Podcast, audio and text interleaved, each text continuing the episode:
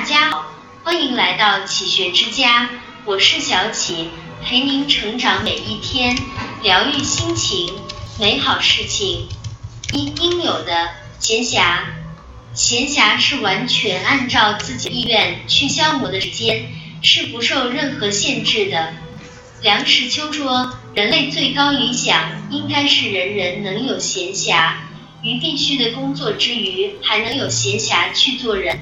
有闲暇去做人的工作，去享受人的生活，可见闲暇也是应须有的。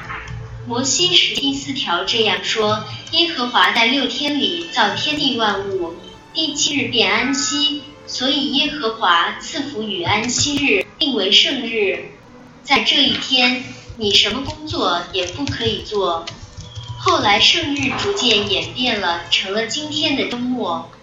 而在中国汉代，每五天之中可有一天不办公，这个假日称为休沐。到隋代仍然奉行这一个假日，到了唐代就逐渐演变成了十天一休。可以说，东方和西方对休息的态度是一致的。二闲暇处找回自我，忙兴亡也，所以人们需要必要的闲暇。在日常的生活中抽出身来，骤然在工作中闲下来，如何安排自己的闲暇就显得格外重要。或者说，人正是因为在闲暇的时间里才分出了高下。梁实秋说过：“手脚相当闲，头脑才能相当的忙起来，每个人才能有闲去发展他的智慧与才能。”在忙碌的工作之余，有的人弹弹琴、画个画、打打球，去做一些无用但是有滋味的东西，并且在这种无用之中，体会到一种纯粹被兴趣驱动的快乐。借着这些暇，暂时逃遁现实的利益世界，重新恢复自己的性灵，找回自我。但是有些人在休假之后。依然忙着应酬领导、疏通人脉，忙着带孩子去上辅导班。还有一些人完全没有自己的兴趣，把生活里难得的闲暇时光放在一些无聊的消遣上，去 KTV 嗨歌，去街头凑热闹。他们始终没有脱离这个世界的喧嚣，在日复一日的热闹里，被时代挟裹着，慢慢丢掉了自我。初心既失，你又在为谁而忙？倒不如学学《浮生六记》里的沈复，闲静处，且将诗酒猖狂，唱一曲归来未晚，歌一条苦海茫茫。逢时遇景，拾翠寻芳，得经密友，到野外溪旁，或琴棋诗兴，或曲水流觞，或说些善因果报，或论些今古兴亡，看花枝堆锦绣。听鸟语弄声簧。三忙不可避免。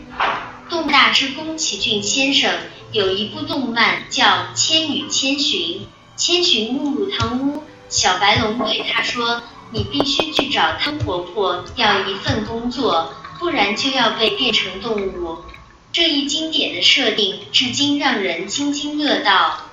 生活在现代化的工业社会之中。社会分工越来越精细，每个人都成为这个社会的一枚螺丝钉。只有通过加入社会分工之中，取得一份自己的工作，个人才有了尊严、成就、财富可言。当这个社会这个大机器转动的时候，每个人都需要跟着社会的节奏。如今社会进步速度加快，对每个人来讲，忙。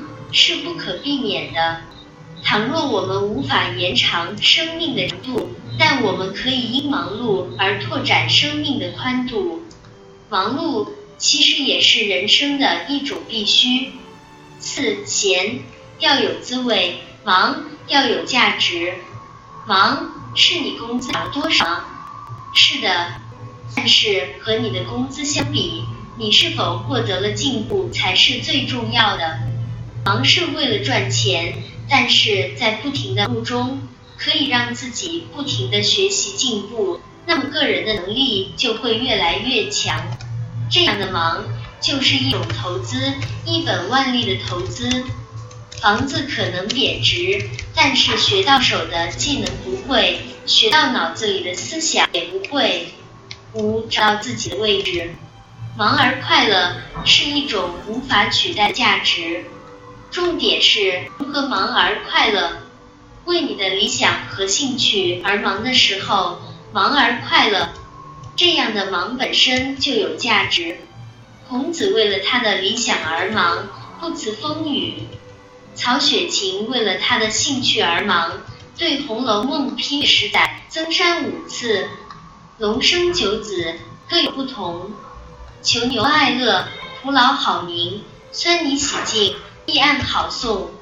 每个人都有自己的天赋，要忙得有价值，就先要找到自己的兴趣所在，知道自己的天赋在哪里，在此基础之上。